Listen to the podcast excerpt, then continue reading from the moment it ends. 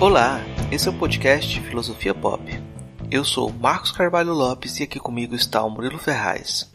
Esse é o nosso episódio número 96 e recebemos o professor Willis Santiago Guerra Filho para falar sobre filosofia e direito. Essa é a segunda parte da conversa com o professor Willis que começamos no episódio 95. Você encontra alguns extras da, dessa conversa no site filosofiapop.com.br. O Filosofia Pop é um podcast que aborda a filosofia como parte da cultura. A cada 15 dias, sempre às segundas-feiras, a gente vai estar aqui para continuar essa conversa com vocês. O podcast Filosofia Pop está presente em outros canais da internet. Você pode encontrar os episódios do podcast, mais textos e informações no site filosofiapop.com.br. Temos ainda um canal no YouTube, perfil no Twitter e página no Facebook. A novidade é que finalmente criamos nosso perfil no Instagram. Siga a gente lá, nosso perfil é podcast Filosofia Pop, tudo junto. Você também pode mandar um e-mail para a gente no contato arroba filosofiapop.com.br. O livro Filosofia Pop Ano 1 está disponível no site filosofiapop.com.br barra loja. O podcast Filosofia Pop é um projeto independente, distribuído gratuitamente em todas as plataformas. Se você gosta do nosso trabalho, pode ajudar o programa a cobrir seus custos com edição, hospedagem, equipamentos. Para isso, assine o Catarse do Filosofia Pop em catarse.me barra filosofia pop. Se você quer ajudar, mas não pode contribuir financeiramente, dê aquela força na divulgação dos programas, compartilhe nas redes sociais, faça comentários e continue a desenvolver esse diálogo. Se na sua escola, universidade, terapia do sono, o programa foi útil, não deixe de repercutir esse resultado. Isso dá força para a gente continuar a produção. Vamos então para a nossa conversa sobre filosofia e direito.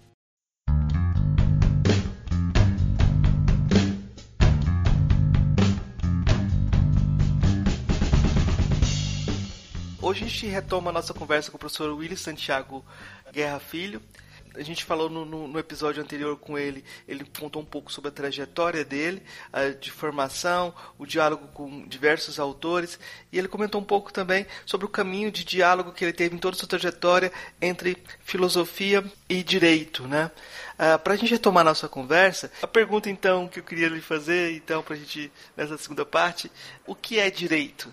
Opa! A grande questão da filosofia do direito, né? É, o direito pode ser compreendido de forma mais ampla, mais restrita, né? De uma maneira mais ampla, né? O direito como algo que se traduz num, numa norma, não é? Se traduz num, em obrigações, em proibições que são vinculantes para os que compõem uma, uma comunidade, uma coletividade, não é é, entendido desta maneira, de uma maneira mais ampla, eu costumo dizer que ele é constitutivo da, do, do, do, que somos mesmo, né? É, aquilo que somos, ou seja, de certa forma, perguntar o que é direito é perguntar o, o que somos, né? O que, o que, que, é o homem, né? Que é o ser humano, né? Que é o ser humano, né? Dizer, o ser humano é este ser é, que desviou é, de, uma, de, uma, uma legalidade, digamos assim, natural, é, e a partir desse, desse desvio, não diria nem que seja uma consequência dele, porque aí causa e efeito se misturam, né? Antecedente e consequente ficam indistintos, né? Porque né, é difícil dizer em que medida o desvio já não é produto de uma violação que já compõe o universo do direito, né? A gente sabe, eu, tenho muita simpatia, né? Já, já, já declarei, você também declarou mais cedo na nossa conversa prévia, nossa, nosso apreço pela psicanálise, né? Então a gente conhece como é o, o mito da horda primitiva, né? Segundo Lacan, o único mito que o, o homem moderno foi capaz de produzir, né?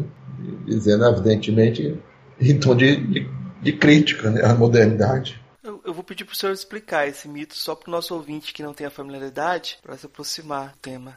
A horda primitiva, né? Parte da ideia da horda primitiva, que é uma horda, enfim, de hominídeos, né? Não é ainda propriamente o ser humano, está próximo, mas não é. Né? Lá, são bonomos ou qualquer coisa do gênero.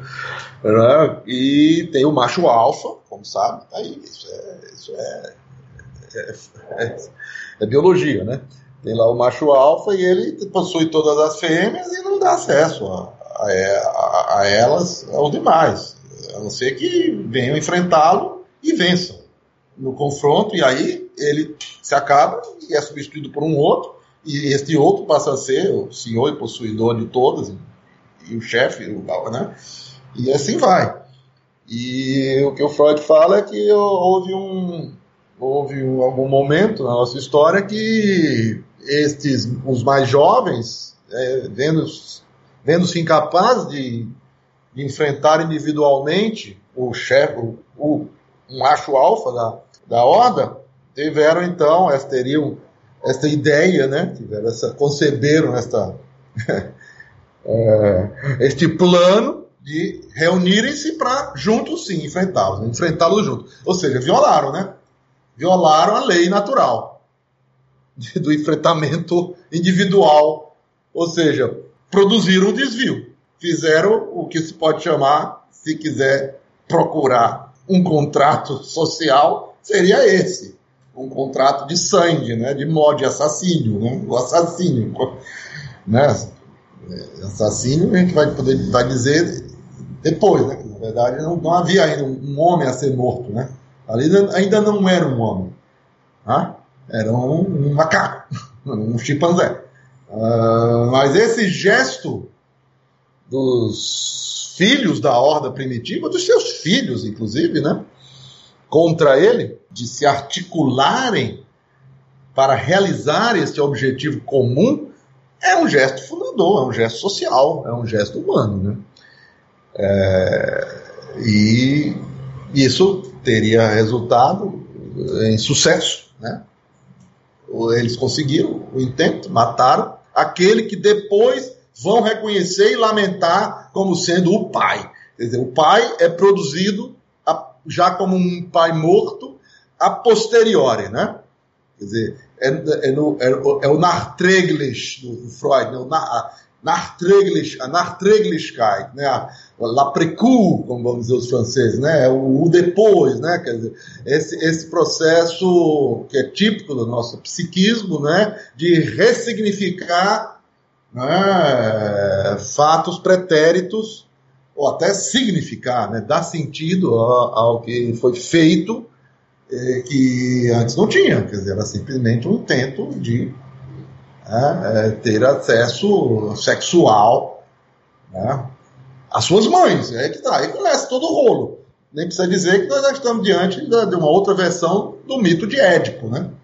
Por acaso, o Freud vai chamar de, de Édipo, né? O mito constitutivo de todos nós, como um mito mesmo, né? É, que é constitutivo de, de nossa, nossa psique, de nosso modo de ser que é, portanto, uma história de crime, né? A história do Édipo. De, de um crime de filho contra pai, para dormir com mãe, né? Então, nesse sentido, é que eu costumo dizer que o direito é originário, né? Quer dizer, os filhos, então, depois se reconhecem como filhos, quer dizer, isso aí é direito de família, né? Se reconhecem como assassinos, é direito penal, né? e, e são barrados no baile, né? Porque as mães não vão.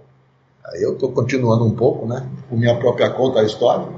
E é bem é, verossímil que assim tenha ocorrido, na linha do que Freud propõe. As mães é que vão assumir, as mulheres assumem, isso, e isso tem registro também, que dá para confirmar esse, é, é, é, esse matriarcado original, né? Aí a ideia de um do Barhofer, né? Esse Butterrecht, Direito Materno, uma obra clássica do século XIX na Alemanha.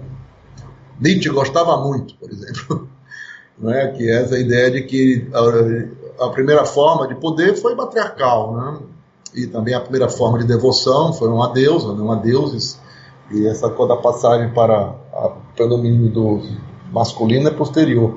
Então, nesse primeiro momento é isso, as mulheres é que vão fazer a regulação, inclusive, da relação sexual, né?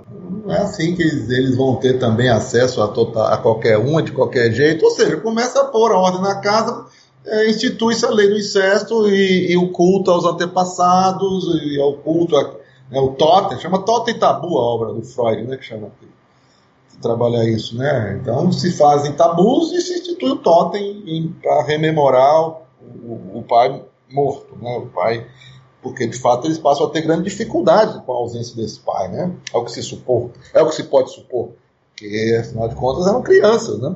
Inaptas para gerir as situações que o adulto forte era capaz. Mas a, a, fortaleza veio de fato da união e da condução mais sábia das mulheres. Então é um mito assim, muito bonito, muito né, significativo, muito que, que, que, faz muito sentido. E ele, nesse mito, uh, se vê o seu conteúdo jurígeno. Né? Também gosto de apontar para um conteúdo jurígeno que está presente naquilo que vem sendo considerado o que há de mais fundamental na filosofia contemporânea para, para ela, né? para nós, portanto, também, que é a linguagem. Então, a linguagem, ela, é, é, ela, ela decorre de, de, uma imposição de sentidos né, a, a, sons. E isso implica uma repressão. E isso se, se, se, pode, portanto, associar claramente com algo jurídico, né? Porque no direito tem esse conteúdo de violência presente. Né? E até se costuma usar um, um eufemismo para se referir a, a, esta violência né, no direito, é muito interessante isso. Se fala em coação. Coação é violência. Só que é a violência é legítima, né? Como se defende, né? Legítima, legitimada. Né? Aceita até por quem sofre a violência, porque concordou. E aí já tem uma construção de pacto social diferente dessa que gente estava falando aqui. Né? É uma, uma idealização é, que não é, corresponde ao que estávamos aqui situando no contexto do pensamento freudiano como sendo o verdadeiro pacto social, um pacto de sangue de filhos para matar o pai e possuir as mães. Não é disso que se fala propriamente, como sendo o contrato social nas faculdades de direito ou mesmo de filosofia, não é verdade? Então, para dar uma resposta objetiva ao que é direito, eu só poderia dizer que é, na linha do que já foi dito, é? por Trotsky, lembrado por Max Weber, o monopólio do uso da força coativa tanto, na sociedade. Ah, então direito é força? Bom, nesse nível, é, se quiser, ontológico, difícil escapar dessa constatação fenomenológica. Agora, é evidente que o direito também instaura a dimensão deontológica. Né? O direito é instaurador da dimensão deontológica. É algo que a gente pode aprender numa discussão que é levada por um autor que é muito central na discussão da filosofia do direito né? no século XX, que era um amigo do Freud, que é o Hans Kelsen. Né? Alguém que se interessava pela psicanálise, se aproximou pioneiramente dela como jurista e elaborou uma obra que é, pode se considerar a primeira nesta ligação tão profícua né, do direito com a psicanálise, que se chama é, O Estado e a Alma, der Staat und die Seele. E a essa obra que o Freud se refere logo no início do, do Massenpsychologie, quer dizer, da psicologia da, das massas e Ich-Analyse, e, análise do eu, ou do ego, né, como traduzem latinamente o eu freudiano. E lá no começo, logo, ele faz referência a um autor sem dizer quem é, e numa certa obra faz uma aproximação que ele quer, que ele quer repelir, porque é algo que vai se aproximar daquilo que ele vai expurgar da psicanálise, que é a ideia do inconsciente coletivo junguiano. É, então ele, ele, toma todo um cuidado de dizer quando está falando de psicologia das massas, não vai encontrar o inconsciente das massas, né? vai, vai sim as projeções do inconsciente das, dos que compõem a massa, é, fazendo agir de outro modo que não agiriam se não estivessem reunidos em massa. Né? Então o Kelsen vai ter toda uma discussão da vida toda dele sobre o que seria a norma fundamental a norma que dá o fundamento de toda a validade de toda e qualquer ordem jurídica. E é muito interessante tudo que ele vai, ao longo de muitas décadas, né, ele vai, vai mudar muito a opinião dele sobre isso. E no final da vida ele vai ter uma solução que eu considero fundamental e muito pouco aproveitada é, por nós no direito, na filosofia, onde importa a discussão sobre direito quando ele vai dizer que a norma fundamental é uma ficção. Isso é no final da vida, né? é, sai na obra póstuma dele, Teoria Geral das Normas. É recusado pela ortodoxia, que é o zeniano, e não costuma ser ensinada essa, esta última posição dele. Ficam ainda na posição que seria penúltima, que foi anunciada como definitiva, na segunda e definitiva edição da Teoria Pura do Direito, a obra fundamental dele, que é a norma fundamental como hipotética, como uma condição transcendental e validar, ou seja, é um kantismo que ele termina aqui nessa última posição da norma, da norma fictícia, ficcional, aproximando-se do Feiring, né, que, é um, que é um kantiano com influências outras, do Nietzsche também, por exemplo, né, é, ele vai destacar esse estatuto ficcional de todo o direito, a partir da sua norma fundamental. E se forem ver como ele chegou a essa conclusão, é porque ele passou a trabalhar, isso está lá na Teoria Geral das Normas. Ele faz, ele, na Teoria Geral das Normas, ele trabalha muito é, numa comparação do direito com a religião e com a, e com a moral. Quer dizer, assim como tem uma norma fundamental do direito, tem a norma fundamental da moral e a norma fundamental da religião. Ele separa, né? Que ele é um formalista, ele não vai dizer que é a mesma. Mas se quisermos ir para além do formalismo dele, poderemos concluir sim que há uma norma fundamental das normas fundamentais que produz tudo que é da ordem do deontológico, introduz essa dimensão no mundo. E essa dimensão é introduzida por nós humanos, e é ela que nos produz, inclusive, também. É uma relação aí de, de, de, de, de reflexividade, de recursividade e reiteração. Né? É um processo que o meu querido falecido amigo Nicolas Duma, inspirado em Humberto Maturana, vai chamar de autopoiese. Então, nós, é a nossa autopoiese, é a nossa autoprodução como ser humano que passa pelo direito. Então, e o direito, nesse sentido, seguindo nosso Kelsen, o último Kelsen, é ficção. Ele é constitutivo e consolidador da ficção coletiva que é o nosso estar juntos. E, claro, está ligado com a nossa ficção individual, como demonstra esta origem é, jurígena do mito fundador da humanidade produzido pelo Freud. Eu não sei se ajudou. Foi a resposta poética do, do, do sobre o significado do direito, e aí eu vou perguntar é, como esse direito se tornou prosaico, como esse direito foi reificado.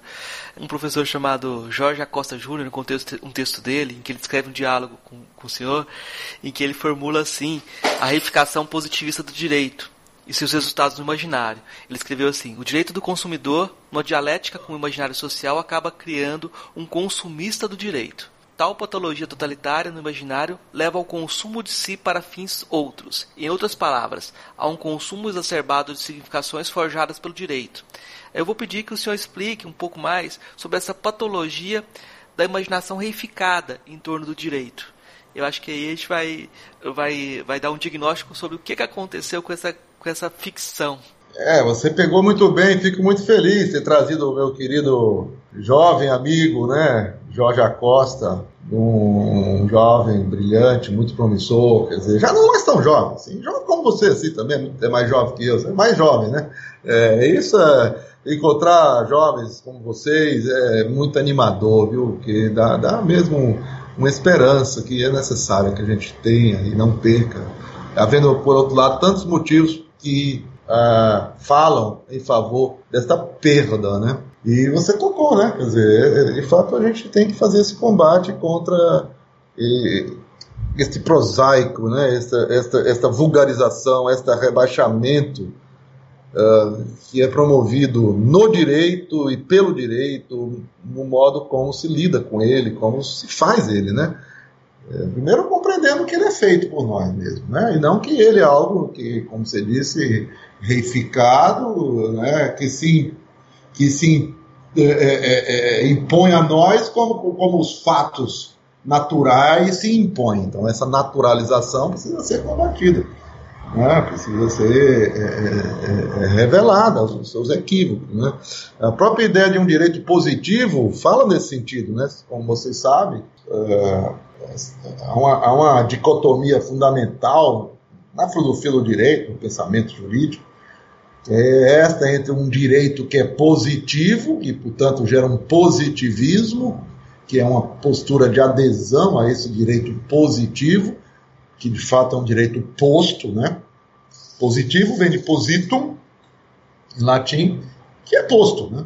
Então, o direito positivo é o direito posto, né? Então, há um direito posto, não é? é objetivo, inclusive, é assim que também se fala, né, direito, se diz que o direito é positivo e objetivo. É, aqui um parênteses, eu me lembro das mais célebres discussões entre os meus pais, as quais eu, a qual e as quais, né, foram várias, mas essa especificamente que eu me vi exposto desde muito cedo, né, era esta: é, minha mãe e meu pai debatendo o seguinte: direito positivo e direito objetivo é a mesma coisa. Meu pai dizia que sim. Meu pai era um prático. Então, para efeitos práticos, não tem diferença. E minha mãe, que era uma filósofa, né, uma teórica, insistia na posição contrária. Não, não, não. Direito positivo e direito objetivo não são a mesma coisa. Aí, então, ele dizia para ela: é porque você é naturalista, que é exatamente é o contraposto do positivismo, né, é o justnaturalismo. Né? Então, é essa discussão que querem remontar até a Sófocles até a pobre da Antígona, né? Muito comum isso. Né? Antígona, grande representante do justnaturalismo, enquanto Creonte, o seu algoz, o grande representante do positivismo. É... essa é uma reconstrução uma, bem fraca né, da história, eu diria. Bem, não, é uma história no estilo ficcional, mas sim, é nesse plano que nós estamos, né, do imaginário construtivo. Então, é, as ideias eu acho que tem que, tem que remontar, é, é, elas remontam mais ou menos mais a Aristóteles, né, o período de Aristóteles, não era Sófocles ainda. Estava chegando, mas não tinha chegado. Em Aristóteles a gente já vê algo mais claro nesse sentido, né, nessa distinção da, do que está posto, quer dizer, do que é de uma ordem é, institucional e vinculante, porque assim foi determinado, e o que é de uma ordem universal, do que pertence, afinal de contas, ao, a essência do direito. Aí vem essa discussão das essências, a essência, o que é a, a, o direito essencialmente, que pode ser contemplado no direito, um determinado direito posto, mas esse direito posto pode se afastar dele, e aí ele seria injusto. A discussão da justiça, afinal de contas, né? E então o positivismo é aquele que vai defender que, olha, é, não importa se é justo ou injusto, é, o direito posto é posto e ponto final, a gente não pode questionar é, é, enquanto estudioso do direito. É uma postura, né? É o positivismo científico, né? Eu posso até não concordar, mas é direito porque está posto. É aquela visão do direito como mera força, né? Há uma força que impõe, que põe, está posto e pronto. E então uma outra visão que vai é, no sentido contrário de dizer não, não é só porque está posto, o direito não pode ser visto como um mero fato, mas ele também tem essa dimensão deontológica, né? ele também tem que atender a instâncias de validade, de validação, que não são apenas as instâncias, digamos assim, institucionais, mas tem instâncias. Bom, e aí vem uma discussão que já vai para o campo da metafísica, né? instâncias transcendentes ou transcendentais também. É, e, na verdade, essa, essa discussão tem que ser superada né, dialeticamente. Né? A gente não pode, é, ainda hoje, nessa altura, permanecer com, com, com preso a, a, um debate desse, a dicotomias como essa. Né? É, porque, afinal de contas, vejam só, se quiserem, vamos pegar antigo. Né? Então, por que, que antigo não é naturalista? E por que, que, é o, que é o Creonte que é o positivista? Percebe? Você já está é, é, é, configurando de um certo modo o que é o direito positivo e o que é o direito natural. Né?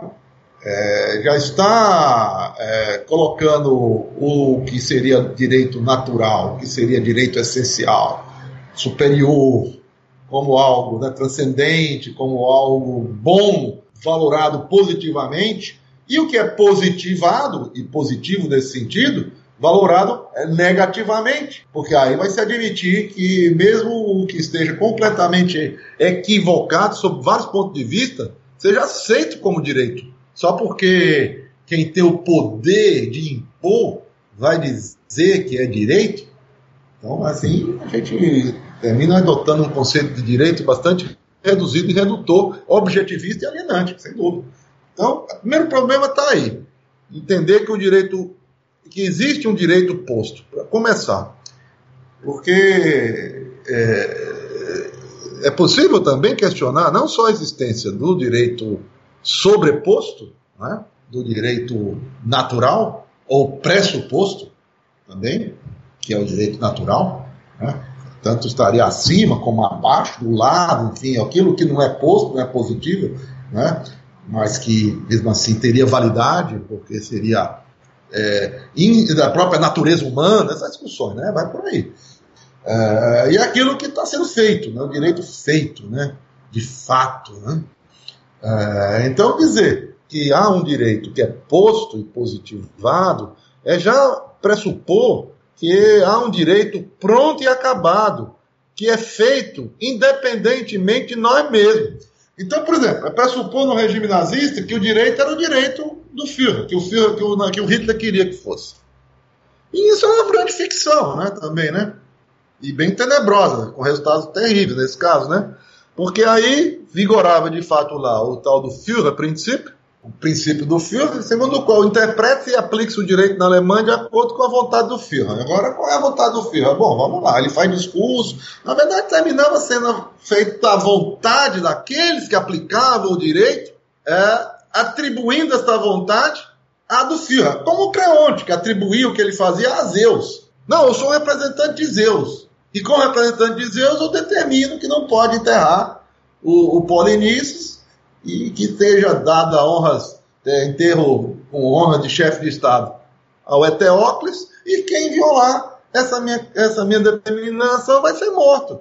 E não importa quem. E aí aparece a própria sobrinha, a própria irmã dos dois mortos e viola, e ele, segundo alguns até, de maneira republicana, a quem entenda assim, ignora o fato de que ela é, é parente, é sobrinha dele, né? É, é, é, futura nora, noiva do filho. E, e, e, impõe a ela uma pena uh, até mais terrível do que o apedrejamento que inicialmente ele previu. É, porque ser enterrada viva é pior do que ser apedrejada, me parece, né? Porque você ficar lá emparedada viva para morrer de fome, teve um requinte de crueldade aí na mudança da pena. Enfim. É, então, tanto que tem uma hora que ela chega para ele e diz: se é assim, os seus erros não é o meus erros. Porque ela também fazia, fez a violação em nome do, do, eh, de uma obediência a leis divinas. Né? É, entendeu?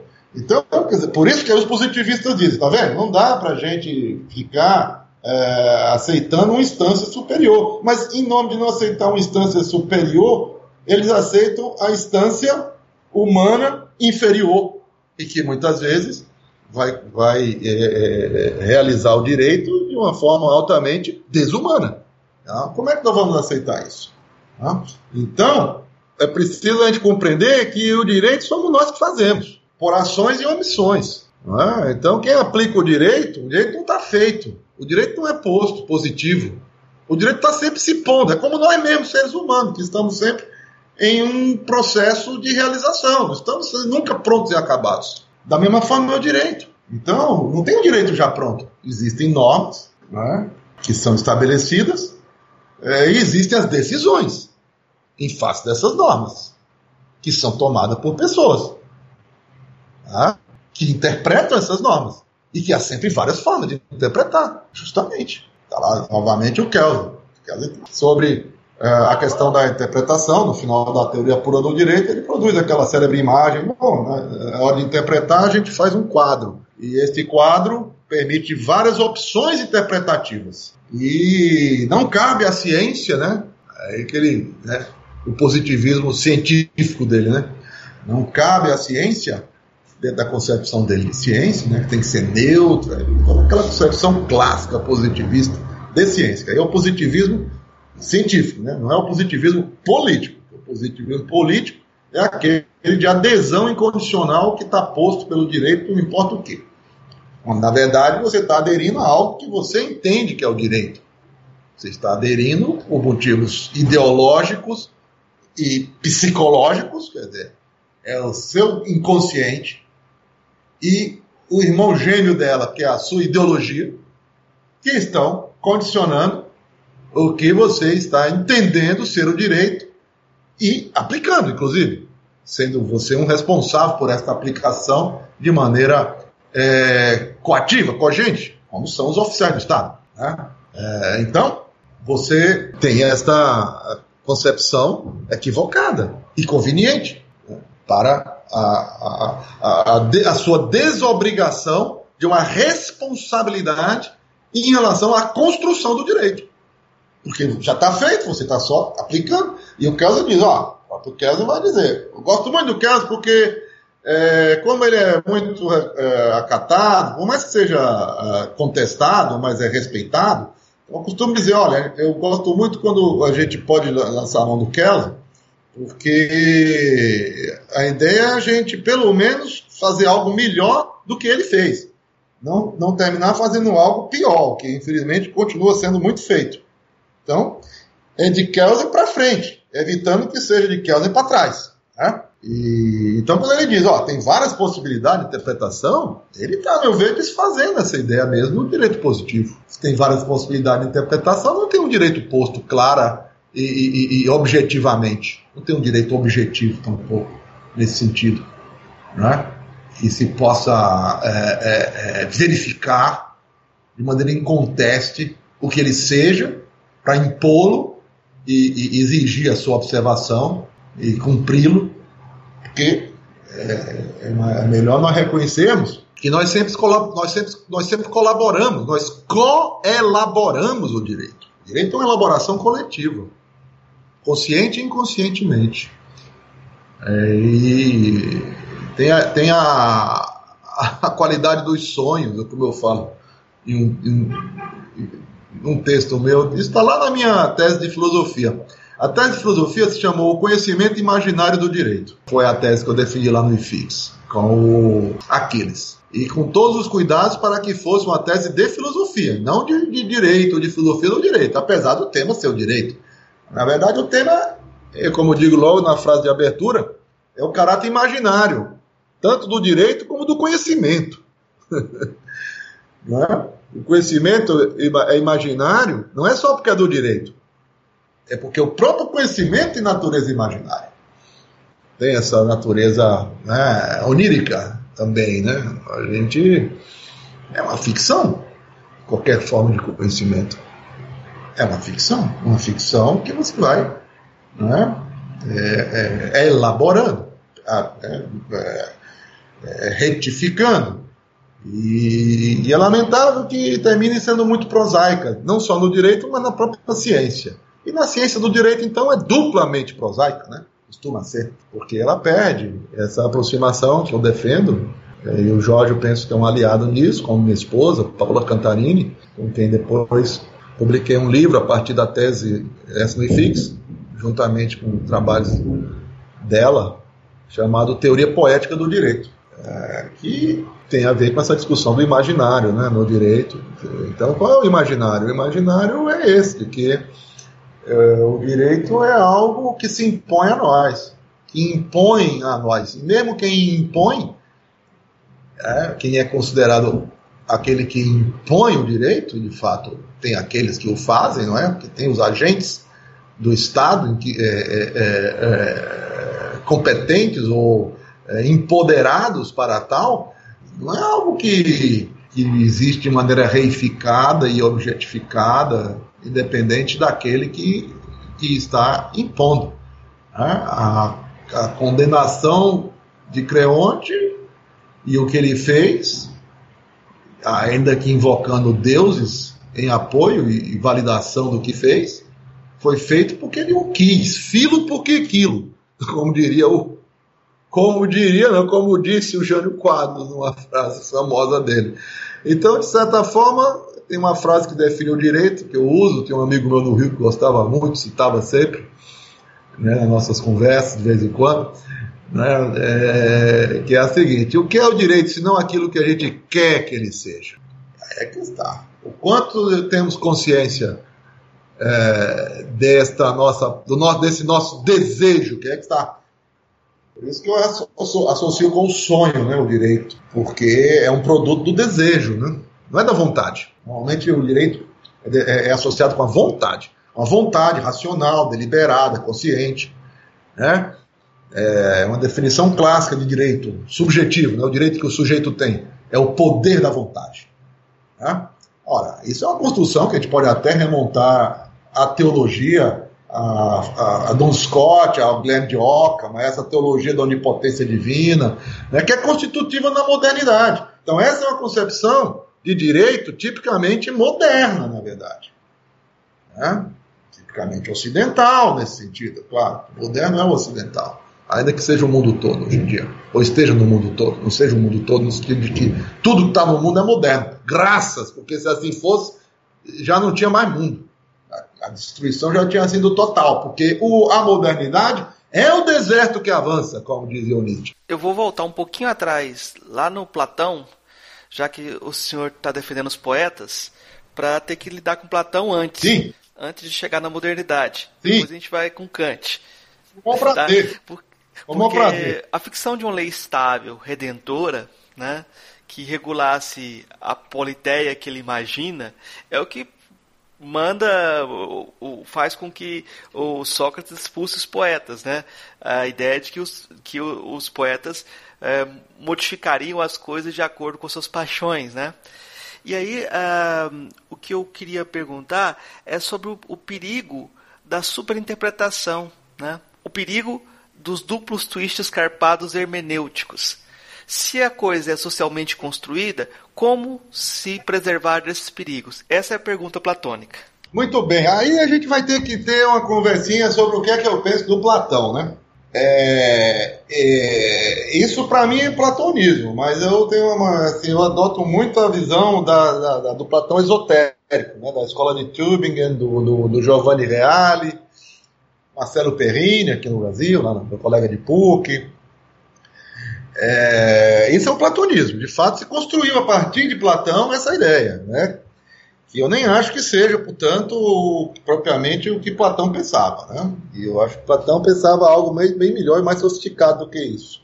É, eu, eu, eu também é... acho, mas é, a gente tem que lidar com essa, é, essa, essa ficção do Platão, né? Essa é a construção do Platão. Né? O Platão era um poeta, ele próprio. Platão era escritor. O que ele tá, o, o, os diálogos socráticos eram um objeto da poética de Aristóteles. Aristóteles elenca entre os temas da poética os diálogos socráticos. então, é, é, o Sócrates era irônico. Né? E, e, usava da ironia como método de conhecimento, como sabemos. Platão estava reproduzindo e se valendo também do seu mestre publicando a parte que não se entende sem a outra parte que é impublicável, como ele diz, né? É a tese do Platão esotérico, né? É, então é um grande mal entendido que se produziu a partir da, da, da, da interpretação platônica, né? Da, da, recepção do pensamento platônico, né? é, nesse sentido. Então a gente poderia, com o próprio Platão, contrapor-se a essa ideia, mas não precisa que a gente use mão de argumentos de autoridade, não é verdade? A gente não precisa disso, a gente pode pensar por nós mesmos. Como diria o nosso querido, meu querido autor aqui, conterrâneo do Ceará, Farias Brito, né? Tem uma passagem que ele. tem uma, o Farias Brito é um dos autores que eu, que eu gosto, né? Que eu estudei, estudo. Um autor esquecido, né? Pouco, pouco é, considerado, eu diria, na, na nossa história, assim, do nosso que teve um trabalho pedagógico importante, porque ele, ele transmitiu muito, muito conhecimento de filosofia na, nas suas obras, na sua docência, mas ele também procurou avançar as suas próprias ideias. E nessa hora, então, hora que ele diz assim: e se alguém me pergunta com que, com que autoridade estou é, é, sustentando isso, lhe diria: com a autoridade da minha consciência. Sou uma consciência e isso basta. Não é verdade? Então a gente, a gente com base no que a, né, a gente pensa, a gente propõe e vê o que, que dá né, do debate dessa proposta. Então, esta, esse abandono da poética é uma tragédia. quem começou o resgate, quem, quem, quem na, na, modernidade, né? Claro. Né? Nós estamos falando do, do, do, do, Nós estávamos falando e vamos continuar agora falando, me parece, do, que ocorre na modernidade. Porque por mais que a gente tenha voltado a Platão, a gente está falando do Platão que foi utilizado do, da obra de um autor como os que foi utilizada para construir essa ficção, essa ideologia que é a modernidade. Que é a modernidade. Eu adoto a ideia, eu adoto a concepção do Louis Dumont, né, de que a modernidade é uma ideologia. É, talvez devêssemos chamar de é, meta-ideologia, melhor do que meramente ideologia, porque é, na verdade tem um conjunto de ideologias modernas e que, por mais díspares e antagônicas que sejam, é, tem fundamentos comuns. Tem fundamentos comuns e se a gente for buscar onde é que está esse fundamento, ele não está na Grécia, não, ele está em Jerusalém, né? Ele está no cristianismo. Ele está em Paulo, é, portanto, claro que. Universal, né? Encontro, a ideia do universal. Universalismo, é, exatamente. Deixa, deixa eu for... Tá universal. Deixa né? eu então, é, jogar o Platão. Eu, eu coloquei o Platão por conta da ideia de uma, é, de uma ficção de uma lei estável redentora. Platão descreve isso, né? O perigo é. que ele coloca dentro da República, você poderia contrapor, contrapor aqui o Banquete, você poderia contrapor o Fedro, que são outros, outros desenhos, mas outros, outros platões, né? Platão é, é, vários platôs, então é muita coisa. Mas é. o, o, perigo da, do excesso de interpretação, quando você abre espaço para o, o inconsciente, para o poético, estaria nas desas, eh, na falta de estabilidade dos significantes, vamos dizer assim, que abre espaço para é, eh, excessos interpretativos. O ser humano.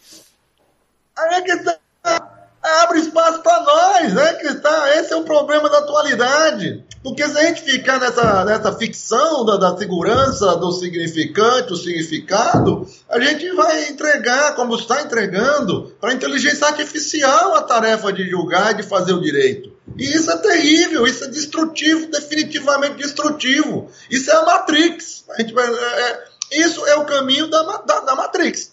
Que o filme já mostrou pra gente. Não é possível que a gente vai entrar, mas está entrando. Infelizmente. Já vinha entrando. O filme mostra o que já vinha acontecendo, né?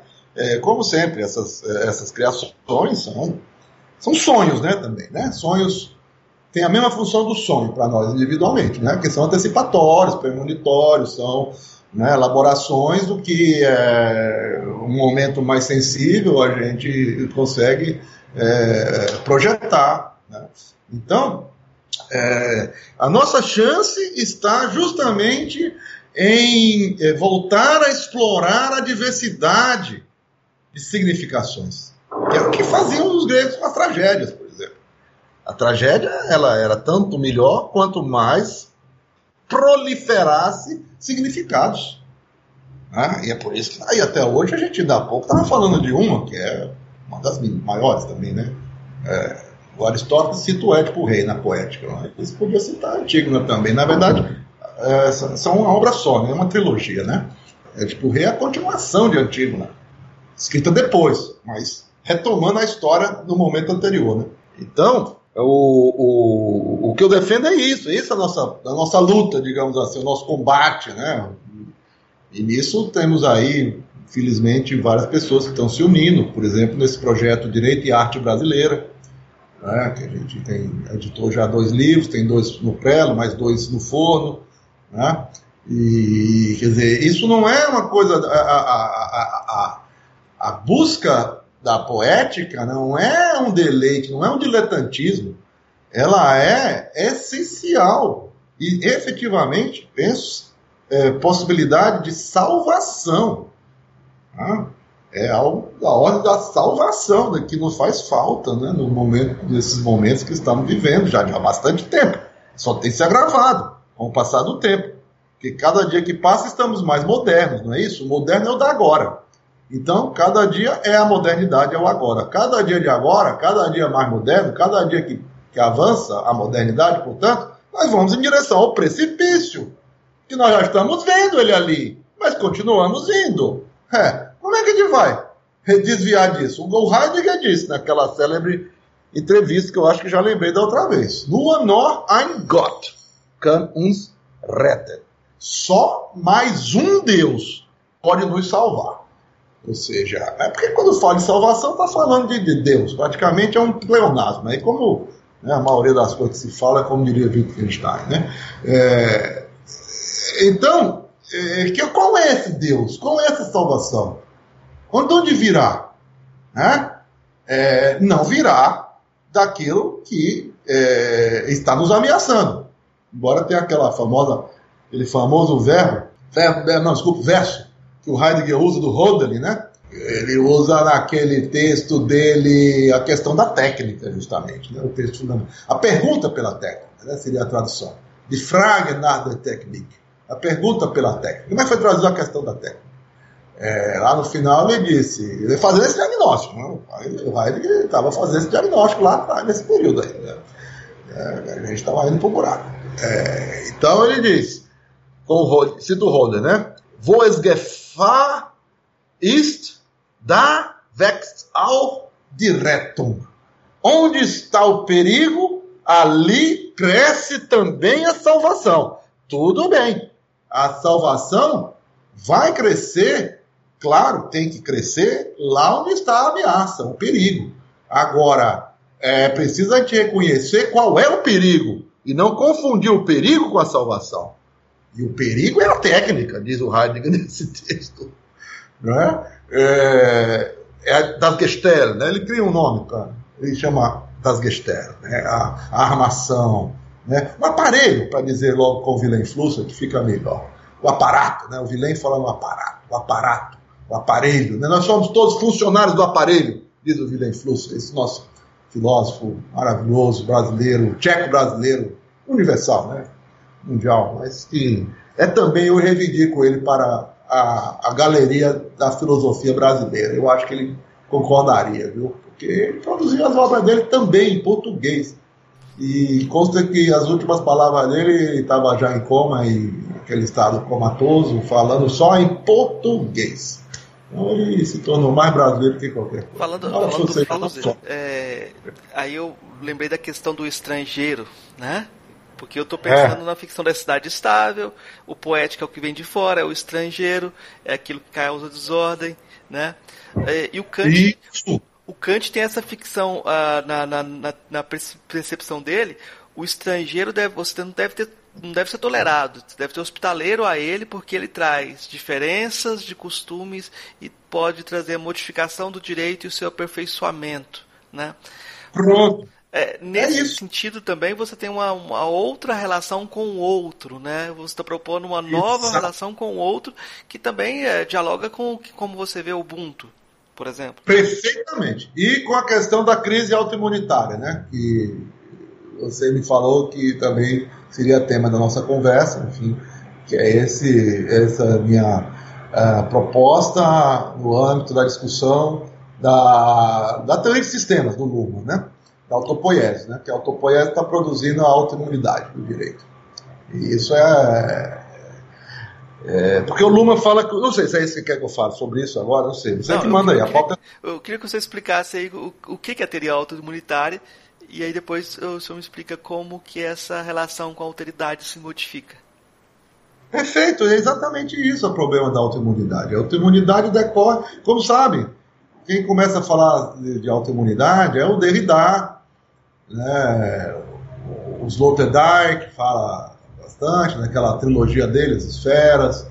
Né? Quer dizer, coloca essa questão da imunidade, da imunização, como uma questão central. Né? O Roberto Espósito também, né? esse filósofo italiano, menos conhecido que o Agamben, né? mas tão bom quanto. Né? Eu acho que Espósito e Agamben, ambos merecem uh, o, o igual o igual apreço, inclusive pela divergência dele, que é muito produtivo. E, então, mas o Luma coloca algo, que foi a partir daí, quer dizer, eu vim, eu vim do Luma, né? Quer dizer, ele tinha lido Derrida, e, mas tinha lido antes, tinha lido antes o Luma, né? E o próprio Sloterdijk, quando escreve sobre o Derrida, Derrida o egípcio, ele nesse livro procura dizer quais são as referências mais ou menos ocultas do Derrida, que são aqueles que ele que ele dialoga, e dialoga né, de maneira né, não tão explícita quanto o outro, E ele coloca entre eles o Luma, justamente. E o que do Luma? Provavelmente é isso mesmo, né? Essa ideia do, do, do sistema imunológico que está no Luma, de ter os sistemas. Né? Como sabe, ele pensa muito no diálogo a partir do Maturana, né? que é um biólogo, a autopoiese, é, pensada pelo Maturana para descrever a vida. A vida vem da vida, a vida produz vida. Só a vida produz vida, né? E claro que aí cria sempre esse problema da origem, né? Então, o que produziu inicialmente a vida? Aí não tem. Essa discussão, ela é barrada.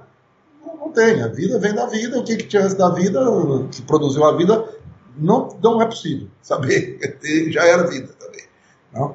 É, a vida é uma propriedade emergente, né? assim que ele trata. Né? A vida é uma propriedade emergente de, de propriedades não vivas, né? físico, químicas. Né? Mas aí surge algo que não, já é outro patamar. Você gera uma mudança de patamar. Quando surge a vida, já não é mais né, é, é uma mera reunião de componentes químicos e físicos, porque gerou algo que se produz, inclusive. Né? E da mesma forma tem a propriedade emergente do pensamento, né? Que não se confunde com a rede neural, mas é, é necessário ter para gerar o pensamento. E depois é preciso ter esse pensamento para gerar sociedade. Mas que, novamente, não se confunde. Né? É o famoso anti-humanismo lumaniano, que diz que o ser humano não pertence ao sistema, e sim um ambiente do sistema. Isso causou muito escândalo. É, Luma causou muito escândalo sem querer. Ele era uma pessoa tão sóbria, tão discreta, mas tão coerente nas suas formulações, incisivo rigoroso, e que ele propunha algo que escandalizava as mentes, porque as mentes também estavam muito acostumadas a pensar uma forma um tanto, né, como eu diria, clichê, estereotipada, e ele contrapõe-se a esse estereótipo, né, com a teoria dele, que é uma teoria elaborada de uma perspectiva bem diversa da tradição. Ele recusa a tradição filosófica, né, conscientemente. É, ele, isso que vai fazer sociologia, mas a sociologia que ele fez é uma sociologia altamente filosófica, no sentido de que é uma sociologia é, holística, né, da totalidade, né, e isso é a filosofia também.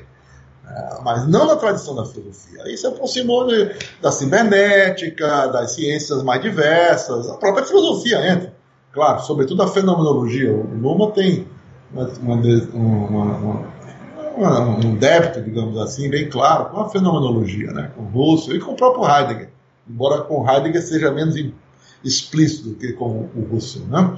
E há quem uh, também o aproxime do Nietzsche. Né? Tem uma tem um, um, autor alemão que escreveu um livro que faz essa aproximação de Luhmann com Nietzsche. Portanto, tem essa vinculação com o que vai se chamar, de certo modo, a pós-modernidade, embora ele recusasse. Né? Mas o Luhmann, no final, estava muito uh, receptivo ao Derrida e a esses autores. Né? Uh, e de, da mesma forma, o contrário. Então, quando ele fala que é, existem sistemas imunológicos na sociedade, diz que o direito é um deles. É o que, é que ele está nos dizendo, né? O direito ele promove uma imunização contra os conflitos sociais, com os conflitos sociais, tá? é, faz, produzindo uma espécie de vacina, uma espécie de, de, de antídoto, uma espécie de anticorpo né, para o corpo social é, se prevenir, se precaver e resolver da maneira menos danosa e menos diria, ameaçadora possível a, o problema dos conflitos sociais. Né? Mas é, é, um problema que é também uma solução, porque ele diz, os, nós aprendemos com os conflitos. Ele, Luma, né? lá no final do livro dele, O Direito da Sociedade, né? Uh, uh, bem na linha do, do, do, Kant, nesse sentido, né, que lá na antropologia, no sentido pragmático, refere a, a ideia de que a gente quer a paz na sociedade. A natureza, o Kant fala natureza, a natureza sabe o que é melhor para nós e ela quer o conflito. Né? Então, porque o conflito ensina. Conflito transforma, é transformador. Ele, é, ele produz né, inovações mas ao mesmo tempo ele é ameaçador. Então é preciso que haja um, um, um controle do conflito para ele não se desencadear naquilo que o René Girard chamaria de crise mimética, né? que aí é destrutiva da sociedade. É, então, é, a autoimunidade, a crise, a crise é justamente aquela que vai ocorrer quando o sistema imunológico, não sabendo bem reconhecer o que é preciso é, combater e o que pertence ao é, interior e, portanto, deve permanecer no interior, mesmo oriundo de fora, claro, mesmo sendo estrangeiro, mas não é ameaçador, é benéfico. E o que deve ser expulso, o que deve, não deve ter imunização, lembre-se que a ideia da imunização vem da diplomacia, né? A imunização não vem da biologia, né? Vem da diplomacia. Quem tem imunidade é, é aquele que tinha o salvo-conduto diplomático para poder transitar, entrar e sair das fronteiras, das fronteiras de um país, de um, de um local, de, de, uma, de uma cidade, de uma, né? Então, é, é, tem justamente a ver com isso, essa questão da gente ter um sistema imunológico capaz de perceber não é, o que vem de fora e nos é benéfico e o que vem de fora ou está dentro e é ameaçador. E quando, entra na, quando ocorre a crise imunitária, autoimunológica, autoimunitária, é a perda dessa capacidade de, de estabelecer a, a imunização adequada. Imunizar, por exemplo, com o conflito e não contra o conflito. Né? Não negando o conflito. Né? Não negando que haja eh, um Covid nos ameaçando. Tá? É, ao mesmo tempo que tem a vacina do Covid, biológico, mas e a vacina social? Aí é o direito que tem que promover. Com a política, é claro, o direito, sendo força, é poder. E sendo poder, o seu conteúdo é político. Né? Então, quando a gente nota essa, essas disfunções, como estamos notando aqui no Brasil, em vários outros lugares, né?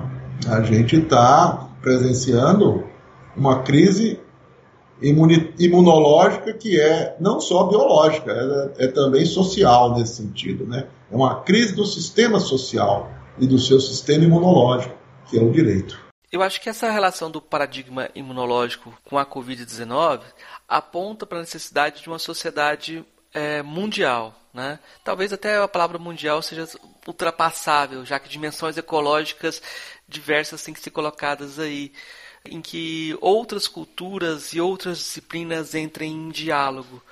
Eu queria que você comentasse um pouco sobre isso, porque o senhor tem caminhado em diálogo com outras perspectivas culturais, com outras disciplinas, trazendo isso tudo para sua reflexão, né? Sim, sem dúvida. É, a gente não promove essa, esta, como eu diria, o ecumenismo, né?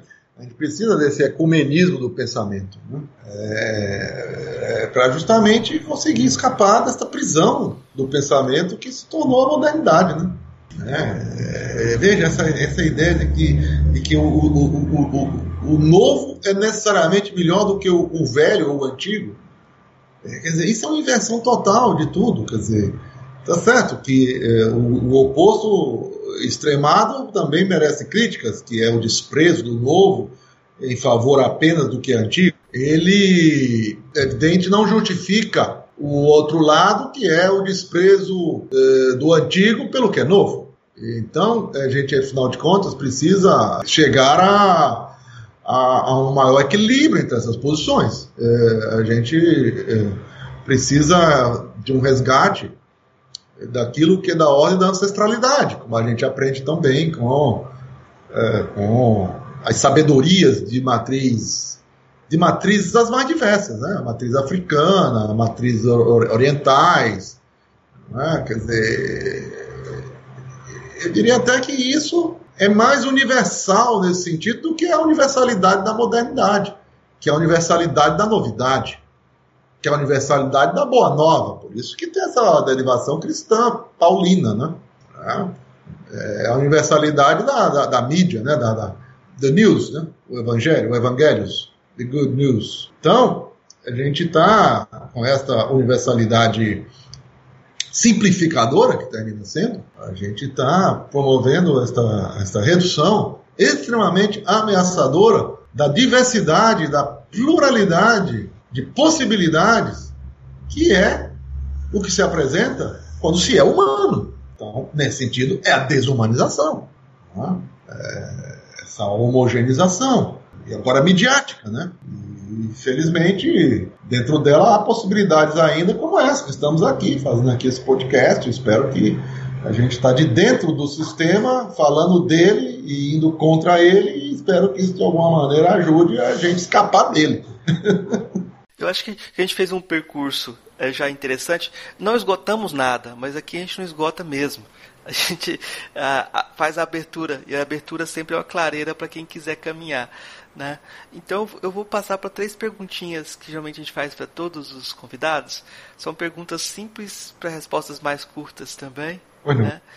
Primeira pergunta é: o que é filosofia? Ah, essa é muito simples, realmente. Essa é tranquila, né? Todo mundo sabe, é tão fácil. Felizmente eu tenho uma resposta é, direta e simples para ela, que eu coloco nesse meu livro lá, nessa minha, nesse meu trabalho para uma filosofia da filosofia. O que é filosofia?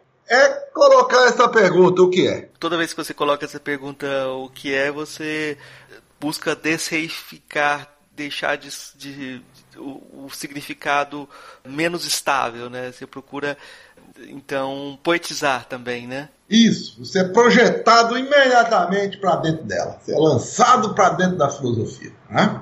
Você desconfia, duvida do que é, como sendo o que se apresenta ou o que lhe dizem que seja. Qual a filósofa ou filósofo que mais lhe impressionou daqueles que conheceu pessoalmente? Opa, pessoalmente, nossa, aí eu teria que dizer o Luma, mas o Luma é filósofo? Você definiu filosofia agorinha. Eu acho que seja assim. Eu acho que o gesto dele de recusa da filosofia é, e, de, e, de, e de, abra, de abraço da cibernética, por exemplo, né? porque lembrando novamente o Heidegger, quando eu disse que o Heidegger é um efeito do Luma, pouco reconhecida, é, eu posso demonstrar, por exemplo, no texto do Heidegger, é, o, a, a, Was ist das de filosofia? O que é isto, a filosofia? Né? Então ele vai dizer, ah, filosofia, lá começou em tarde iminente terminou em Hegel. Aquelas provocações do Heidegger. Né? Mas aí ele terminou, mas uh, não acabou. Nós estamos ainda no acabamento. Esse, esse acabamento pode demorar até mais tempo do que levou até agora. E tal, não sei o quê. E aí lá pelas tantas ele diz, mas agora a filosofia foi substituída pela cibernética. É.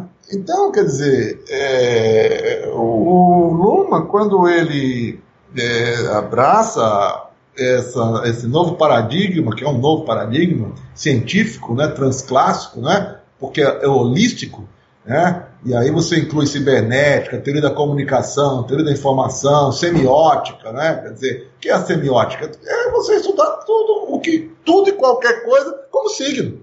Então não é mais uma visão científica redutora, e nesse sentido é próxima da visão da filosofia, que é totalizadora, né? que, é, que, é, que é da unidade da totalidade. Né?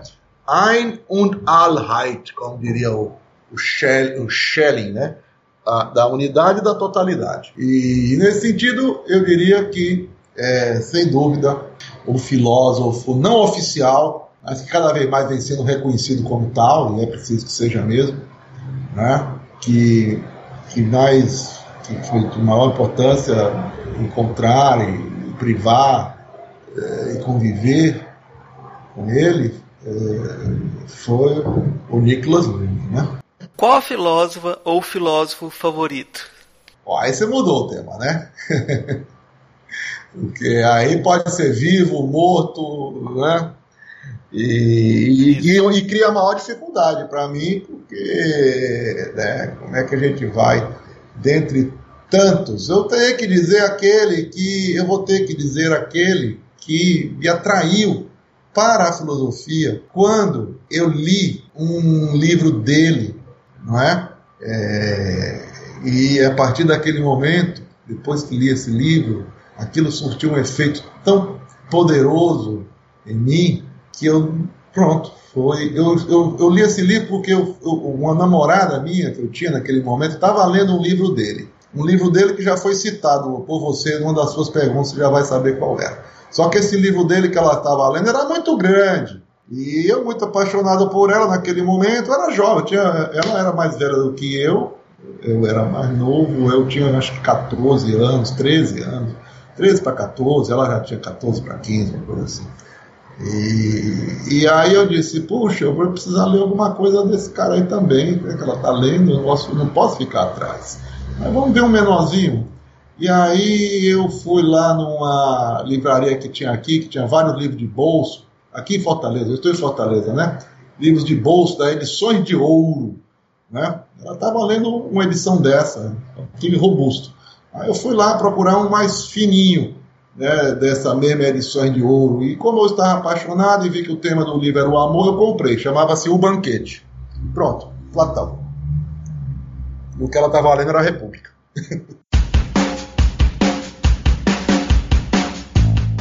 o que você indicaria para os nossos ouvintes de livros, filmes, literatura, o que você quiser indicar?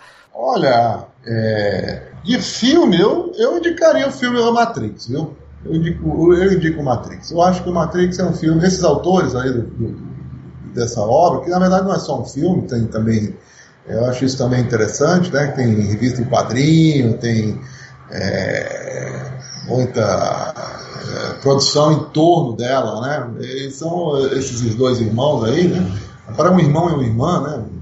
Ou parece que são duas irmãs, eu não estou acompanhando bem aí como é que está a questão deles aí ou delas. Mas eu sei que teve um, pelo menos um que teve uma mudança de sexo, é os Vachov, né? Os as Vachov. duas irmãs. São duas agora? Duas irmãs. Viraram duas. As duas viraram sexo, tá ótimo. Então são as duas irmãs agora. Os ex-irmãos, agora irmãs Vachov. Né? Eu acho que eles é, produziram algo que tem muita é, leitura, certamente, é, embutida ali naquela produção e, e, e uma reflexão que Claro, tem todos aqueles efeitos especiais. Não precisava ser uma trilogia, talvez bastasse ser um. Está sendo anunciado mais um. Mas é isso, é a reflexão que volta aí a partir do, é, do que já foi feito. E ali eu acho que a gente pode ter. Eu próprio já escrevi sobre, sobre ele, eu procurei sobre esse filme. Tem um artigo meu com uma, a época doutoranda, agora já doutora, Márcia Aquino, é, que foi publicado pelo Aquiles, né, na, na, revista que ele editava, de fenomenologia, lá na, na Prefix. Isso tem na, na internet fácil. É, que é o título é Matrix, Matrix, Matrix como a essência da técnica. É uma aproximação do Heidegger, né? É uma, é uma aproximação ao Heidegger pelo filme e também ao filme pelo Heidegger, né? Por si só, e, por, é, e discutiu essa questão que de fato é a questão central, a questão do nosso tempo, da nossa época, desta época, né? Que é a época da técnica mesmo. Né? Então, e curiosamente eu já tenho notado que é um filme, pergunta aos alunos, né? Ele, é, como é, a modernidade é isso, né? Quer dizer, já tem já faz, já faz um tempo, né? Que ele saiu e tal, já não está mais sendo visto, né? As pessoas já não viram, já só ouviram falar, já está se perdendo. É, como é normal nesse processo de, né, de esquecimento, que termina sendo o, verdadeiro processo ao qual nós estamos submetidos nessa cultura de massa. Né? Não é para registrar e ficar muita coisa, não. É para ser consumido e jogado fora diariamente. Livro, música, o que o senhor quiser indicar? A música a gente tem aqui o nosso cancioneiro, né, que é muito bom, né, os nossos grandes poetas e Gil, Caetano, Chico Buarque, essa turma aí que, que de fato nos marcou e que é marcante até hoje. E, e eu noto que as novas gerações, é, pelo menos uma parte delas, é, isso deixa de ser a vantagem dessa nossa cultura, que ela tem um armazenamento também, né? Então é preciso, é possível sempre resgatar, né? Então nós temos aí e o Belchior, né? Não posso deixar de citar pelo menos um cearense, que eu considero que, que é, é um poeta filósofo também, e músico, muito, que para mim foi, foi muito impressionante. Eu me lembro, eu fiquei muito. É, mesmo, é bem dessa época em que eu estava com essa namorada, que eu estava com esse. Li, tinha lido Platão, na mesma época saiu o livro do. O livro não, o, o LP, né, o disco do Belchior, Alucinação. E, e, e, me impactou muito também, me lembro, né, esta, é, este, este disco, né, então, mas eu estou sentindo que de qualquer modo estou chovendo molhado, são referências que as pessoas em geral têm, mas se quiserem saber, se são as minhas também, eu confirmaria que são. Agora só eu vou fazer as minhas indicações para a gente fechar, né? Uh, o senhor tem uma produção vastíssima. A gente já pode, o quem quiser pesquisar, tem livros, tem artigos e tem vários artigos e livros que dialogam com a cultura popular, né? Que Isso. tem uma pegada que vamos dizer pop, né? Tem um livro Direito e Cinema Brasileiro, tem livro sobre música popular, né? Rock. Livro sobre rock, né? É. Então eu acho que eu acho que é, tem uma pedagogia aí das pessoas que estiverem interessadas e que trabalham com direito de procurar se aproximar dessa dessa dessa perspectiva poética né, também. Né? A gente citou algumas tragédias, eu vou ter que incluir dentro da narrativa do podcast, inclusive a, narrativa de Antígona. Sim. E vou citar também Antígona para gente para o, o, ouvinte procurar o, o, texto da tragédia para se aproximar também. Um, e tem mais um, um, um, um, filme que eu vou indicar que é o, o Céu de Sueli. Né? Ah, do meu amigo, pô, do meu amigo Carinho. Eu escrevi sobre esse filme. No livro Direito de Cinema, foi o filme sobre o qual eu escrevi, que é do meu amigo de infância, Carinho Ainur.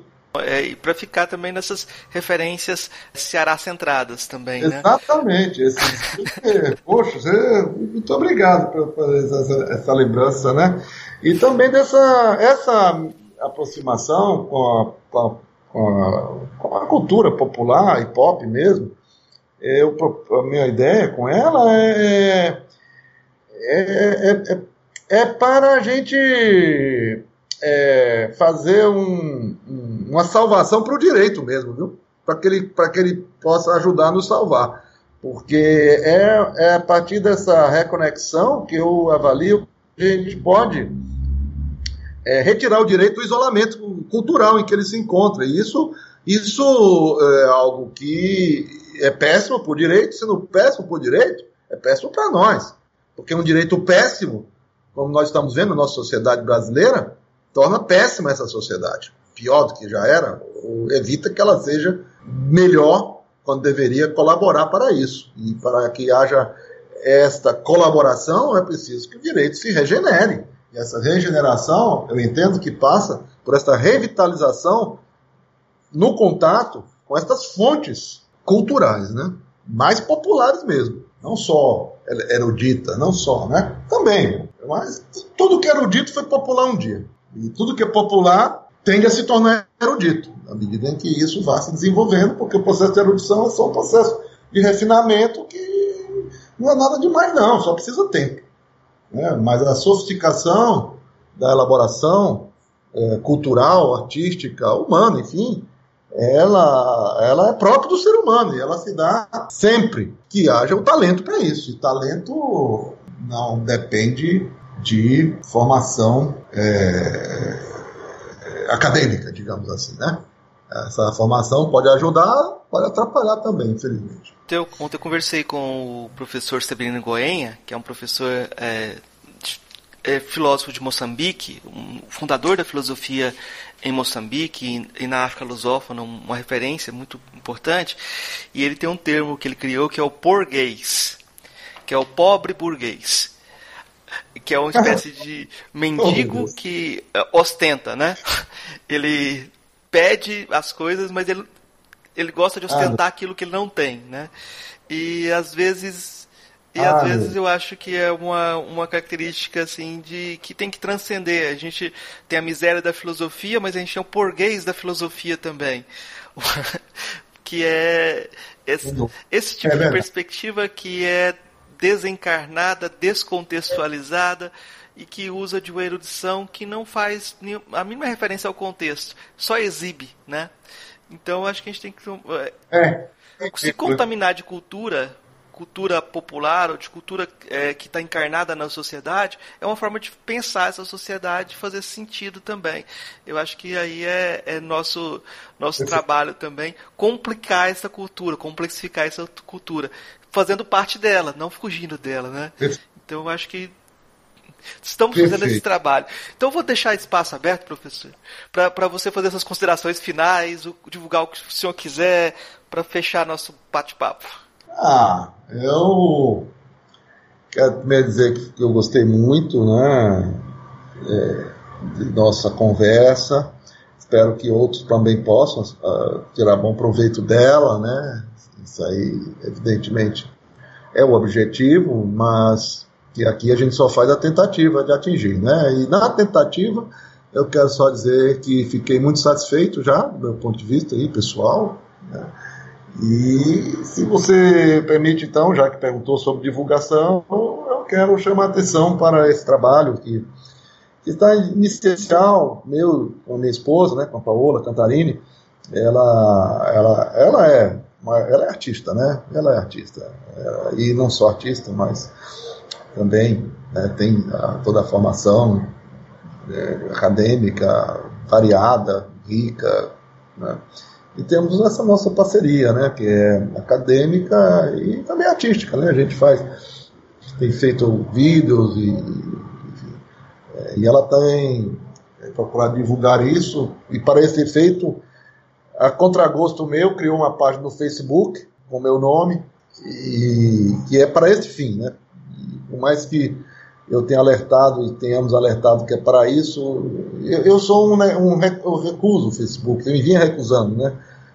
E só que essa chegada lá provocou assim uma enxurrada de pessoas ali escrevendo, que gostam de se conectar pelo Facebook, que não é o meu caso, né?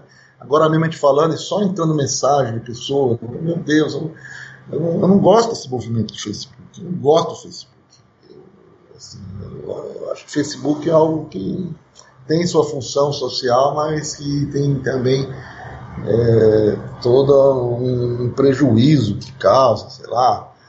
E, mas enfim, é uma mídia, né? E enquanto tal, a gente está lá no Facebook divulgando exclusivamente para esse fim de divulgação desses nossos trabalhos. Viu? E quem quiser me, me contactar, lá tem a indicação do meu e-mail. Meu e-mail está sempre aberto, as ordens, e a gente se corresponde por e-mail. E se a coisa evoluir, a gente passa para o WhatsApp mas eu não chego no Facebook nem no Instagram, pelo menos por enquanto, porque fica sobrecarregando a cabeça da gente, o tempo da gente também, além de, sei lá, para onde que vai tudo isso que a gente está entregando para eles, né? Porque nós estamos entregando para os proprietários dessas empresas, é, que em geral é um ou dois, né? Mark Zuckerberg Facebook, WhatsApp, e Bill Gates, Microsoft, Hotmail, etc. E eu me preocupo muito com esta, com esta centralização de poder que está se dando com essas pessoas. Jeff Bezos, et caterva, como diria o, o, o, o poeta. Muito obrigado, viu, Marcos? Obrigado você, professor. Ei, gostou do nosso episódio? Apoie a gente lá no Catarse, é só 5 reais por mês, o preço de um cafezinho. Ajuda a gente a continuar divulgando a filosofia no Brasil. catarse.me barra filosofia underline pop.